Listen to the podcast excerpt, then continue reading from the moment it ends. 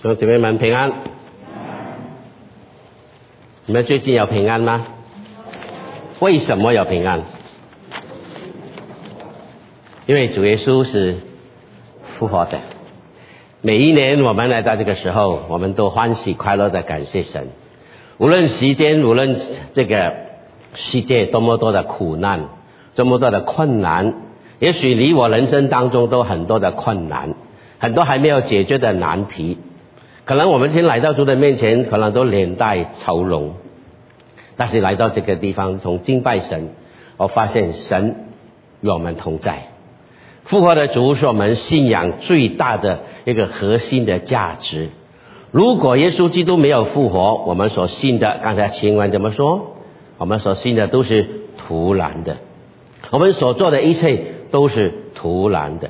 但因为主耶稣基督的复活。我们人生就完全不一样。虽然外面的很多的困苦阻挡着我们、拦住着我们、打击着我们，但是主是复活的。每次门徒遇见主的时候，在那次耶稣向他们显现，他们看见主就喜乐了。主耶稣的恩典、主耶稣的救赎、主耶稣的显现、主耶稣的同在，带给基督徒最大的一个恩典，就是患难中。仍然有喜乐，因为他是活得住，因为他是活得住。所以，亲爱的弟兄姐妹，人生有悲哀，有痛苦，有眼泪。耶稣的复活能够抹擦干你的眼泪，像刚才敬拜团带我们所唱的诗歌。所以，说是复活的，亲爱的弟兄姐妹。所以，纵然眼泪在你眼光中打转，你仍然可以保持着微笑，因为主耶稣是复活的。感谢主。我们慕道友当中有个朋友，有对夫妻信了很来了很久，圣经所讲的他们都没有问题，人有罪没有问题，耶稣是神的儿子没有问题，什么都没问题，但来到耶稣基督钉十字架三天之后死从死里复活，这个大有问题，他不能相信。他非常理性的感觉，不可能人死了，怎么可以复活呢？不可能，不可能，这一点阻挡着他，以致他不能走进救恩的里面。最后两夫妻暗暗的离开了教会，我感觉好可惜，好可惜。有天我们我们很多人今天你告诉他这个真理的时候，他说我信与不信，好像是他信与不信来决定这个信仰的真实性。其实不对的，不是你去决定他的。耶稣复活是一个真的事实，不需要你来信才决定他的。你可以不信，它是个事实。不信是你最大的损失。你不信耶稣没有损失，你不信神没有损失，是你最大的损失。所以，正如有些人所在在说，为什么一定要信耶稣才得救？为什么一定要靠耶稣基督才能够上天堂？不信他可不可以？为什么什么独裁？不是条条大道通罗马，很多信仰都一样殊途同归的吗？或者说不是啊，不是独裁啊，这是唯一的道理。你不信他，他没有影响，但是你受影响。比方说，你要活在这个地上，你要呼吸，要呼吸空气，难道你对空气说？为什么空气怎么独裁？一定要呼吸它才能够活？你能不能不吸呼吸？你可以活的。你看你怎么办？我不，我不呼吸你，看你怎么样？不是看他怎么样，是看你怎么样。就主怜悯我们，基督基督耶稣的复活带着一个空的坟墓。我常说，一个不能打开坟墓的救主，他一定不能打开天堂的门。耶稣基督空的坟墓。这个空坟墓的耶稣基督，曾经让多少心灵空虚的人得着心灵的满足。所以耶稣基督复活之后，只有向门徒显现一次又一次的显现。今天的经文特别记载是耶稣基督第三次的记载，请打开经文，约翰福音第二十一章十五到十九节，请弟兄姐妹一起来读，我们同心来读这段经文呐，十五到十九节，请。他们吃完了早饭，耶稣对西门彼得说：“约翰的儿子西门，你爱我比这些更深吗？”彼得说：“主啊，是的，你知道我爱你。”耶稣对他说：“你喂养我的小羊。”耶稣第二次又对他说：“约翰的儿子西门，你爱我吗？”彼得说：“主啊，是的，你知道我爱你。”耶稣说：“你牧养我的羊。”哦，第三次对他说：“约翰的儿子，你西门，你爱我吗？”彼得因为耶稣第三次对他说：“你爱我吗？”就忧愁对耶稣说：“主啊，你是无所不知的，你知道我爱你。”耶稣说：“你喂养我的羊。”我实实在在的告诉你，你年少的时候，自己树上带着随意往来；但年老的时候，要伸出手来，要把你树上带你到不愿意去的地方。耶稣说这话是指着彼得要怎么样死，荣耀神。说了这话，就对他说：“你跟从我吧。”那这是耶稣基督第三次向门徒的显现。刚才没有读哈，前面第十四节。就这样记载，对耶稣向门徒显现第三次，第一次显现多马不在场，第二次显现多马在场，这一次最后的二十一章的记载，耶稣第三次的向门徒显现。但是这张圣经后来越来越清楚，它的焦点慢慢移错，针对在彼得的身上，因为彼得是老大，他将来一起承载主耶稣基督。大使命的牧养教会的这个大的责任，耶稣花了很多的时间来栽培、来提升这个彼得，向他显现，也担当大使命的人。但是，很可惜，这个要这样接受大使命的人，竟然是一个非常严重失败的人。这个要为主耶稣做见证的人，曾经一次再一次的否认耶稣的人。这样的人有资格承担大使命吗？这样的人有能力传扬福音吗？这个人能够配领受主给他这么重要的责任托付吗？我们人的眼光来看，不可能。我们不会信这种人能够承担大使命。但是耶稣基督对他有信心。耶稣基督花很多的功夫时间，特别是刚才十五节。除了对众门徒之外，特别焦点放在彼得的身上，他不放过彼得。为什么？因为前前面十三章第一节告诉我们，耶稣爱世间属自己的人，就爱他们到底。好好思想这句话，只有耶稣基督他的爱是到底的爱。什么叫到底的爱？就是说，你人生无论跌到多低。你发现那个底下就是神的爱托住你，你有多低，神的爱就有多在你上面，永远在你上面，叫到底的爱呀。所以这个彼得他明白，他明白这句话没有，他还是不明白。所以耶稣千方百计来造就、来牧养、来提升这个人。一开始的时候，耶稣就说：“他们吃完了早饭，耶稣就对西门彼得说：‘约翰的儿子，你爱我吗？’”耶稣问他爱我吗？耶稣邀请他爱的，要提问他爱的时候，那他明白主的爱是什么爱？我常常说，一个人如果你不明白对方的爱，你是不懂得去爱他的。你不明白父母对你的爱，你是不会爱父母的。同样，你不明白耶稣基督的爱，你不会爱耶稣的。所以，当耶稣问彼得“你爱我吗”的时候，到底彼得对主的爱了解有多少，明白有多少？或者发现耶稣基督整个事件当中，他没有讲“我爱你”，但是很多的行动里面流露出主那份到底的爱。他没有很多话语说我爱你，但是很清楚，他用很多的方法来表达。他对门徒的爱，特别对彼得的爱，那怎么说呢？那故事耶稣的爱是怎么爱呢？那我们从耶稣的话语当中来了解，他要求彼得要爱他之先，他用什么爱来对待彼得？第一个，你看他的爱是一个谦卑服侍的爱，是一个谦卑服侍的爱。怎么说呢？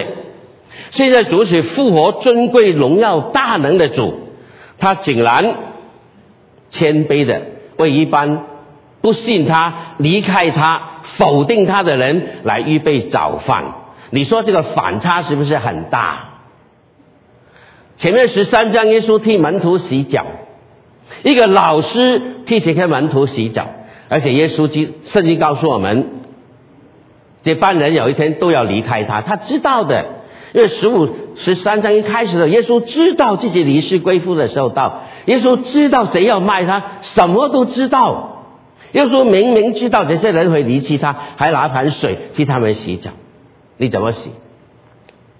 你以为你知道那个人要对付你，对你不好，你会怎么样？先下手为强。我在想，有一天我是耶稣的话，怎么怎么跟这些人洗澡？如果真的想用滚水替他们洗。让他们知道一会离开我的味道，他知道，耶稣知道这些人，但是耶稣服侍谦卑的服侍，我想耶稣替那些门徒洗脚，应该洗得非常舒服的，比现在脚底按摩的人更加舒服，非常舒服。十二个人，二十四条脚，一一一百二十个脚趾头，又洗得耶稣洗得清清楚楚、干干净净。耶稣服侍他。蹲下来为他们服侍，这是谦卑的主。事实经过一段的时间，这些人真的是否定主，真的是离弃主，真的是不要主，离开他远远。天台灰心的再去重操故业打鱼了。耶稣还是在服侍他们，为他们预备早饭。这些鱼是耶稣早预备的，不是他们打过打的，早已经有有饼有鱼在里边准备好。一来就为他们预备好，耶稣服侍他们。一般不配备服侍的人，你看看那个反差多大！那个符合尊贵荣耀的主，一般灰心失望、令你难过的人，你服侍他，是不是很大的反差？很大的反差，这就是爱，这就是耶稣谦卑的爱。其实他不需要这样做的，他并不需要为他们预备早饭的。应该是饿的，谁叫你没有信心？活该！那耶稣预备好了，那他们一到岸上的时候就预备好。那我们的神就是如此体贴人的需要，吃饱吃饱了才跟他讲话。我讲我看见耶稣有点像广东人的这这个这个这个手段了啊，跟你吃吃了才跟你讲话。那肚子饿很难说话。所以先吃饱了来问，来跟你讲哈，谦卑的服侍。第二个爱，个别提醒的爱，怎么说呢？他们吃完了早饭，耶稣对西门彼得说：“约翰的儿子西门，你爱我吗？”西门是他还没有认识主之前的名字。约翰第一季第一章告诉我们，当他遇见弟弟带他来见耶稣的时候，他的名字就被改变了。看耶稣说：“你改名，不要叫西门。”你叫基法翻出来就是彼得的意思，所以西门是他旧的名字。这个时候，耶稣再提他旧的名字，什么意思？我在想，彼得，你改了名字，但是我仍然认识你。你是西门的时候，我就认识你，不是你彼得，我认识彼得，我是给你改名的。你还没叫彼得之前，你去西门，我就认识你。耶稣这个提醒的时候，有没有有没有想讲，让彼得提起想起他的往事？他过去怎么认识主？可能他都忘得一干二净了。耶稣提他的旧名西门，你爱我吗？当他听听见耶稣喊他的救名的时候，因为想到提醒他。你跟主的关系现在怎么样？有没有提醒他你怎么认识主？你怎么跟主发生了关系？你怎么样认识他走到今天？你以前怎么与与与主之之间的那个那个改变怎么样？因为可能从这个救名提醒他，想想你过去你怎么走到今天来？不要忘记耶稣认识你，你可能都忘记了耶稣提醒你。亲爱的弟兄姐妹，今天我们做了基督徒这么久，你还记得你刚认识主的时候你的光景怎么样吗？我常常求神提醒我，我不认识主的时候是怎么样，我刚服侍主的是怎么样，我很很难，我很难过，很无能，很笨。这主怎么一步步带着我来？我很记得第一次讲到的时候，预备很多很多的章子，很多章子，五分钟就讲完了。这里讲到四十分钟，五分钟讲完，后面后面多少时间了？三十五三三十五分钟，一起一起祷告，很差劲，真的。老师说你你怕讲道理的，将讲章写好来，每一个字每个写好，或者写了好多张纸。后来我发现太糟糕，写张纸，有时候太紧张哦，一弄弄反了，到底 page 几我都忘记了。那胎猫等一等，我看看找找，很很不行。今天我还是不行耶，不比以前好多一点点而已。以前写很多张纸，今天两张纸而已。我还还还不习惯用电脑来讲道。还是 old school，但无论怎么样，每次让我领守圣餐的时候，神都提醒我，不要忘记当初你跟主的关系怎么样，你初认识主的时候怎么样，可是改变你是怎么样的人，不要忘记。主耶稣提醒彼得西门，西门，这是你的名字，你记得我怎么遇见你？你记得你怎么跟我发生这个非常宝贝的属灵的关系？你记得吗？耶稣提他的名叫这个含义在当中，一个别关怀，这不提别彼得、西门、彼得，这个就是你，你记得吗？第三，耶稣是个既往不咎的的爱，他不配，但是耶稣从头到太到到现在，没有提到一声彼得，你不认我，我曾经告诉过你，你会不认我的，你不信。你还非常的自负，以为可以，结果果真如此。你三次不认我，我不是提醒你吗？但是你看看耶稣有没有提到，有没有责备过彼得？没有，反而问完他爱的时候，将不重大的责任来交给这位彼得，曾经不信他的彼得，这是我们的主，不追究他过往所犯的错，没有趁机会教训他。没有。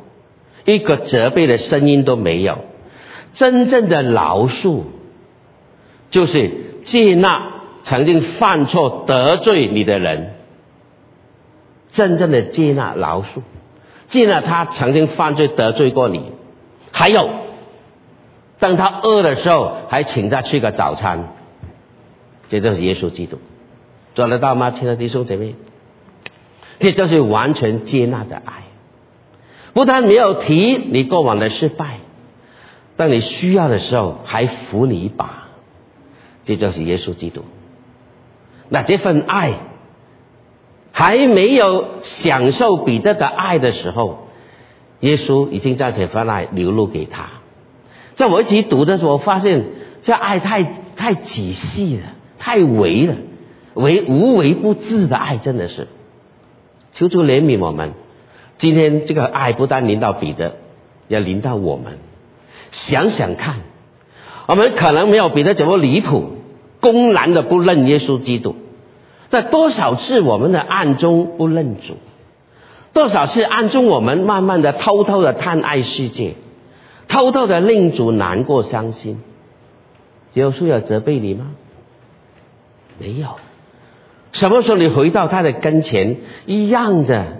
用那个到底的爱来爱你，所以常常鼓励弟兄姊妹，每次守圣餐的时候，永远记得不要例行公事，提起饼，提起杯，你要想起你当初怎么样遇见耶稣基督，你怎么接受他的爱，他怎么改变你，你之所以有今天走到今天的地步，你不要忘记耶稣对你永永远远一辈子。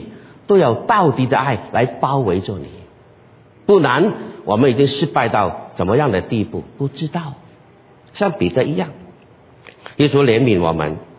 那讲完了解到这份爱的时候，当然，亲爱的弟兄姐妹，我这三言两语就将主的爱讲透彻、讲清楚吗？不可能的，不可能的。或简单从这些经文里面来看一看，耶稣问彼得，要求彼得之先。他已经为他流露出一份到底的爱，然后再问彼得：“你爱我吗？”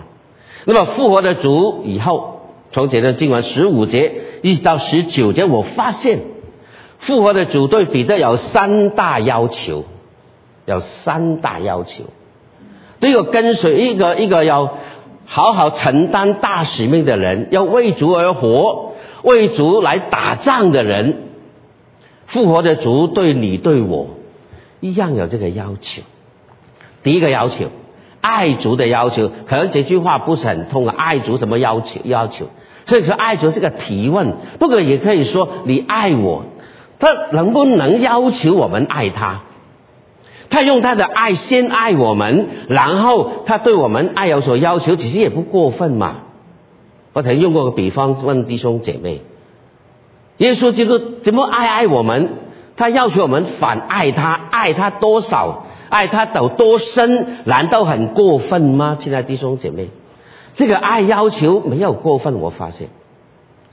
我问在座的姐妹，爱不爱你的丈夫？爱不爱？没有表示。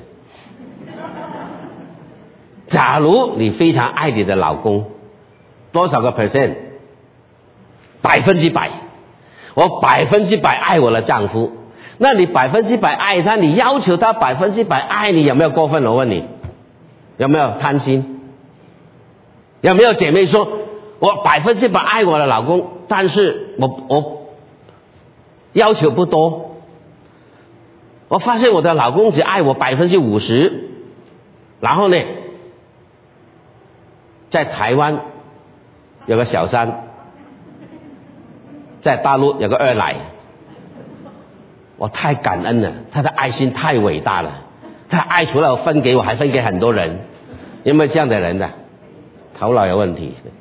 当你百分之百爱你丈夫的时候，你要求他百分之百爱你，有没有过分？一点不过分。耶稣用他无到底的爱来爱我们，然后他转个身来问彼得：“但我怎么？当然他没说讲了，我替耶稣讲啊，你让，我怎么爱你？怎么多爱啊？包围着你。”不嫌弃你，原谅你，包容你，饶恕你，接纳你，还煮早餐给你吃。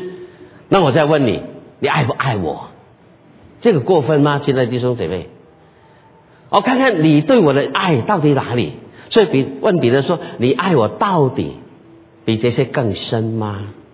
这这些及什么？我记得讲过一堂道，讲过了。这样子说还记得吗？读经你不懂原文不要紧，一定要读什么文？上下文，他们本来来这里干嘛？二十一章开始来这里干嘛？比如说我打鱼处了去了，那些小弟弟的跟着他，我们也跟你去了，就打了。那么整夜打不到半条，那么耶稣吩咐他们怎么样？把网撒在右边，他才打了好多好多的鱼，好多，一共多少条？一百五十三条。怎么知道？数过嘛？一百五十三条，这怎么多？好多的大鱼。那别耶稣就问了：彼得，你爱我比这些更深吗？可能很多解经的书有很多不同的推测来想法，因为圣经没有明讲，所以很多推测可能都对的，也可能都不对的。对，因为圣经没讲，没没有明讲嘛。但是我透过这个上下文来看，这个解释好可能是指到鱼来讲的。你要鱼嘛？我给你鱼。当你等了很多鱼的时候，比耶稣就问：你爱我多还是爱鱼多？简单讲一句：你爱主的恩典多啊，还是爱恩典的主多？清楚没有，弟兄姐妹？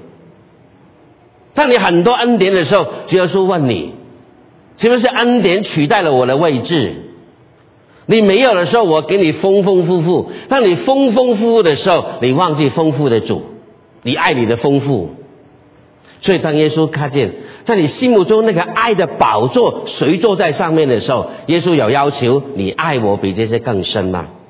当别人承担大使命之前，耶稣没有问别的事情，他只问一个理由：你爱我吗？你爱我吗？要承担教会的大使命，耶稣基督没有问他：你你有没有读过教会增长学问？有没有拿过几个博士学位？你有没有去？基督五家的百姓读过神学，有没有参过幸福小组？做过几期？没有问，他只问你爱我吗？很简单。后来在启示录以父所的教会就是如此，他为主做了很多很多的工作，但是主耶稣说什么？你把起初的爱心离弃了，这个起初的爱在这边，你所做的在天平另外一边多的不得了，但是你因为爱的话，这些算不得什么，轻的不得了。如果不是为爱的缘故，一点价值都没有。所以耶稣很清楚，他没有问你为我做什么，可能你以后做很多事工，为我做很多拼命去去努力服侍，但是最重要的根本的问题，你如果不是爱我来做的话，一切没有价值。亲爱的弟兄姐妹，今天复活的主同样问我们，他问我们。我们到底爱他比这些更深吗？对彼得来说可能是鱼，那么对你来说是什么啊？什么是你心目中的解释？夺取了神啊，耶稣基督爱的宝座，以是你爱那些东西比主更多。所以这个最重要、最大的要求，耶稣问彼得的：你爱我比这些更深吗？爱很重要。爱非常重要，心中的宝座。这个问题没有解决的话，一切侍奉都是徒然的。所以耶稣基督不但问一次，一次又去，一次再一次，非常清楚的要求你心中的宝座到底是谁。耶稣就搞清楚，不是不是耶稣不知道，耶稣很知道的，是彼得自己不知道，对不对？结束姐妹，结束知不知道？你有多少分量？他完全知道，你还没做，他就知道了。到底谁不知道？是我们自己不知道。亲爱的弟兄姐妹，我们很多时候夸口大嘴巴讲很多的话，其实我们自己讲什么都不知道。有些时候，所以耶稣要我们清楚，你清楚你讲什么吗？问你一次，问你两次，问你三次，你爱什么？你知道吗？耶稣好。彼得后来就忧愁了，他没办法再回应主。主啊，你知道了，你完全知道我爱你。那我爱了你多少，我不用讲，因为你完全知道。耶稣基督完全知道，求主怜悯我们，求主完完完。耶稣不愿意一个服侍他的人，他心中的宝座不容许任何人事物来取取代。所以耶稣搞清楚第一个爱的要求。爱主的要求摆第一，第二，因为这份爱顺着了下来的，就是侍奉的要求。爱是抽象的，看不见的，你怎么让这个爱流露出来呢？是透过服侍人。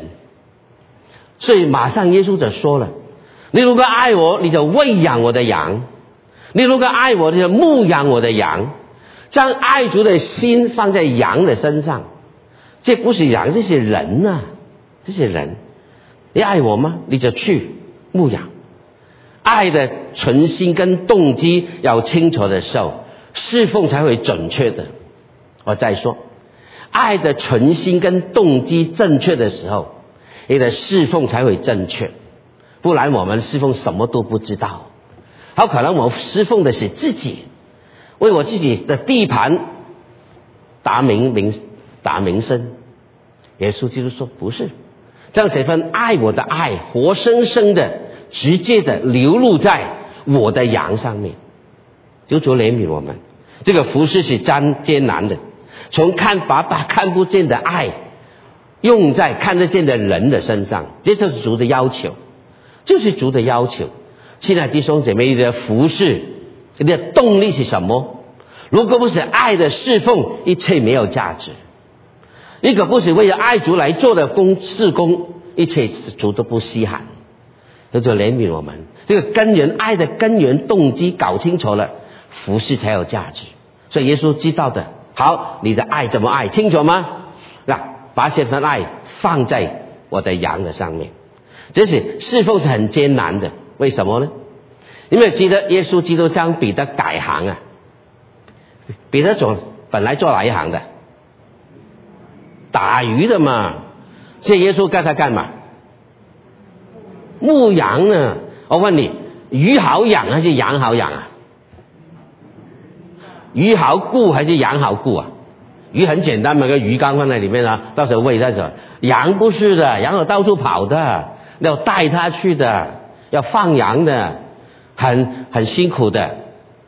所以耶稣将呃重大的、比艰难的、困难的使命工作交给的，更困难的交给他，你要改行，很难哦。我告诉现在，我问弟兄姐妹，服侍主容易还是困难呢？都没有意见啊。对你来说也不难也不易嘛。我告诉你，什么都困难的。有天有个弟兄，那个传青年传道人跟我交通的时候，不在这里，你不要乱想哈，不在不在，在别的教会。他说牧师，有时候跟他跟我交通，那牧师，哇，原来侍奉主好辛苦啊！我说很辛苦吗？辛苦在哪里？他就告诉我吐苦水，跟我吐苦水。喝完之后，我问他：你以前不是你不做传道打工的辛不辛苦？一样很辛苦啊！我告诉你，在地上谈任何工作都辛苦的，差别在哪里？差别今天你是为主而辛苦，这个辛苦当中，主跟你同在同工，给你力量，给你爱，在辛苦当中你经历神的恩典，我告诉你不算苦啊！想想看吧，对吗，亲爱的弟兄姐妹？你为为主工作，为主服侍，看来很苦，不是，不是。是主下给你恩，你如果爱的话，一点都不苦，一点都不苦。在我在门尼拉服侍的时候，门尼拉很容易请到工人，工人很便宜，所以很多人家家庭可以的话，一个家里面好多工人，洗洗衣服一个工人，煮饭一个工人，开车一个工人，打扫一个工人，那个生了小孩，小孩看小孩一个工人，很厉害，所以很多工人，所以那些那些。那些那些姐妹的太太很舒服的。有一天那个那个生了小孩，给给个给个保姆去去抱去养去去去看顾。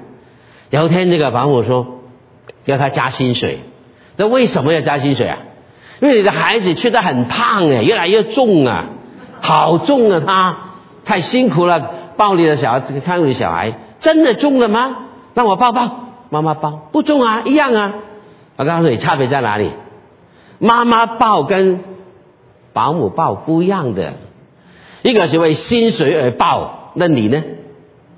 为爱而抱，不重，一点都不重，对不对？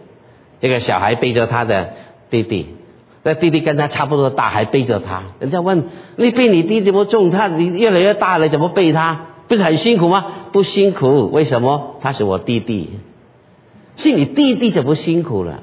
为什么有份爱在里面？有份爱在里面，亲爱的弟兄姐妹，服侍主真的辛苦吗？想想耶稣基督，他为你受的苦更大，对不对？他为你受多大的苦？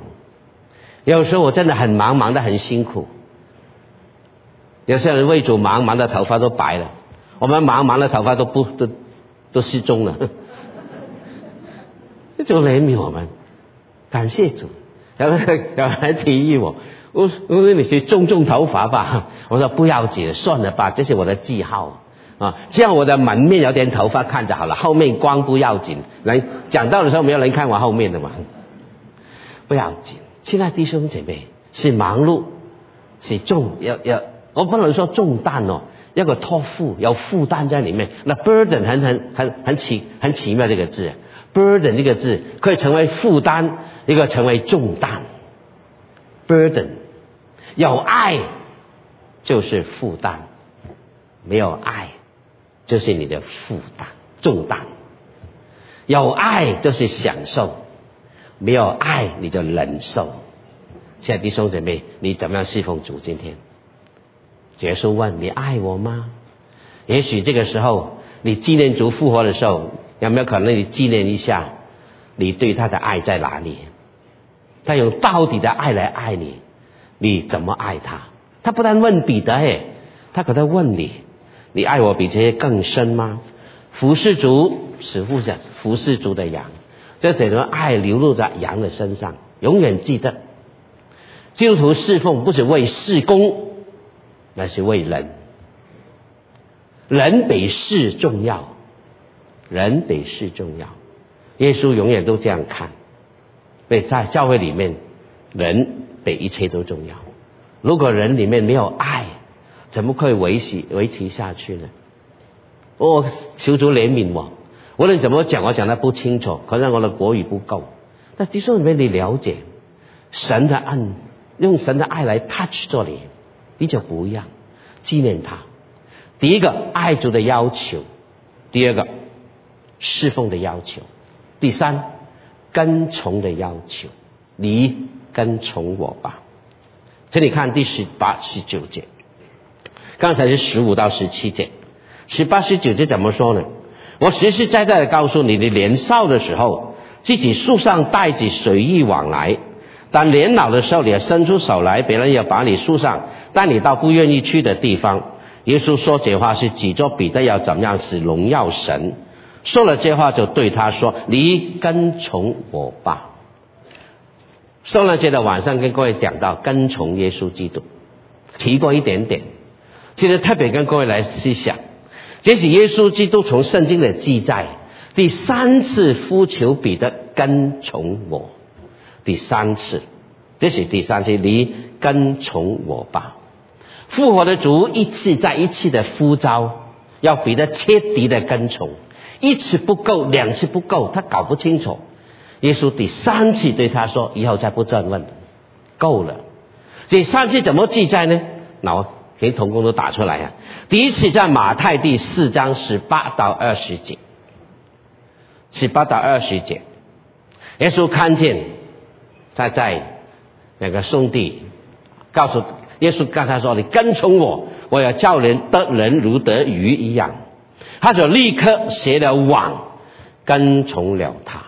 那天耶稣第一次呼召彼得，你跟从我吧。他就要跟从主的时候，耶稣告诉他：有一天你得人如得鱼，那就放下他的渔网来跟从主。第一次，第二次在路加第五章第四到十一节。那天晚上他打不到鱼。耶稣说：“把船开到水深之处，下网打鱼。”他就打了很多的鱼。他跪在耶稣的跟前说：“离开我吧，我是个罪人。”耶稣重新再呼召他：“你跟从我吧。”然后他放撇下所有的来跟随主。然后弟兄们看看那个差别。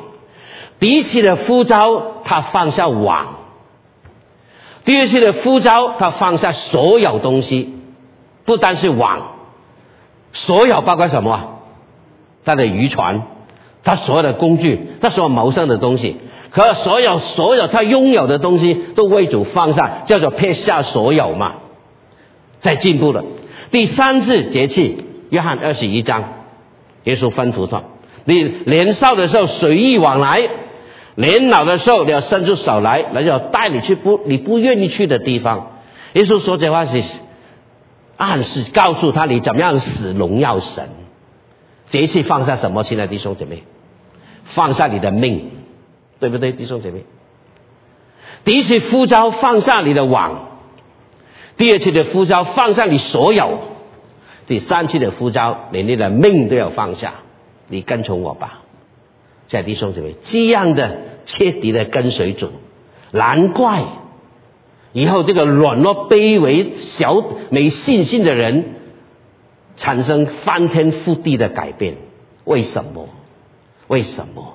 彻底的跟随耶稣基督，毫无保留的跟随耶稣基督，连命都为主摆上，有什么不能做的？亲爱的弟兄姐妹，复活的主配不配得我们为他摆上，连命都摆上？亲爱的弟兄姐妹，你说配吗？他为我为你的缘故。连命都牺牲，你看看耶稣基督的反差，天上的荣华富贵，他撇弃了，为着你，为着我的缘故来到地上，胜过死亡，带着复活的生命。今天带着复活的大能来告诉你，某某人，你跟随我吧。你怎么跟随主？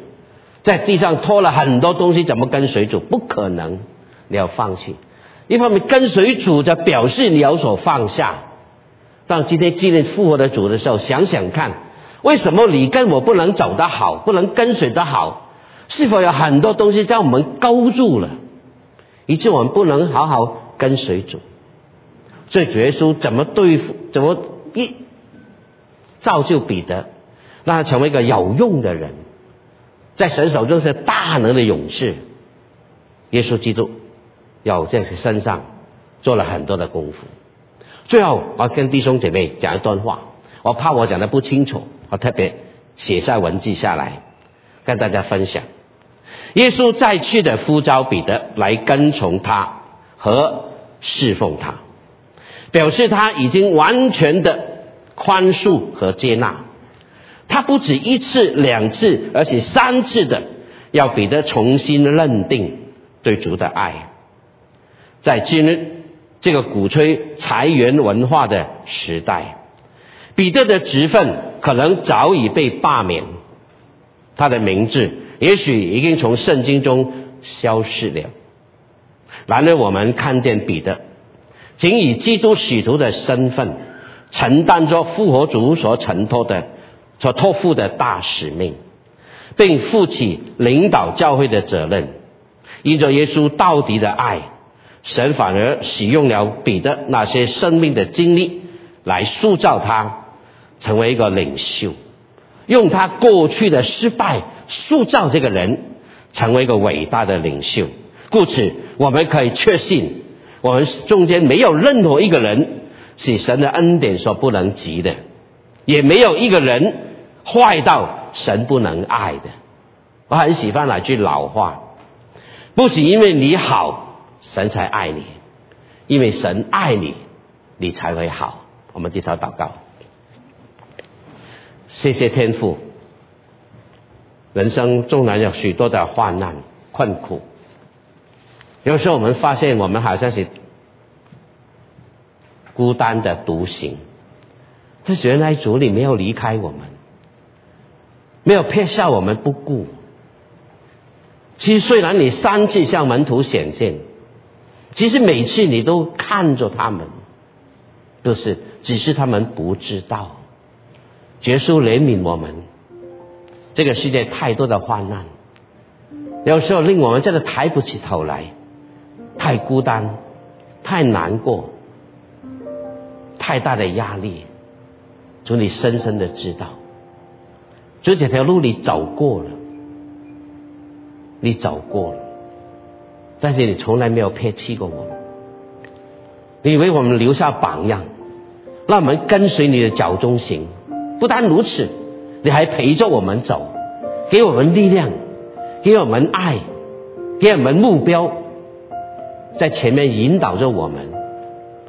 谢谢主，今天从彼得的身上看见我们自己原来真的面目，这是个反照，这是个反照。我们何尝不是如此？没有信心，得罪神，离开你，看见厉害的问题，问题我们就不认你。主啊，赦免我们，赦免我。孩子真的很多的软弱，主，我们在你面前真的不配呀，早已经被裁员掉了。在主耶稣，你恩待我们每一个人，今天还在这个美好的岗位来服侍你。今天借着纪念复活的恩主，在提升我们，提醒我们，今天的荣耀，同样的，用你对彼得的问号来问我们：爱你比这些更深吗？我们惭愧，接受怜悯，我们愿意说：主啊，我愿意爱你胜过一切。纵然我没有力量，可能我会失败，但今天我还是对你说：主啊，我愿意爱你胜过一切。求主怜悯，扶持你的孩子，扶持每一个弟兄姐妹。只有你最清楚了解我们每个人熟练的光景，带领我们提升我们，给我们有信心，深深的相信，我们无论走到人生如何低的谷底里面，我们永远都发现你的爱就在我们下面。我们谢谢恩主那份不改变、永远到底的爱。谢谢你听我们祷告，祈求感谢，奉耶稣。基督的圣灵，阿门。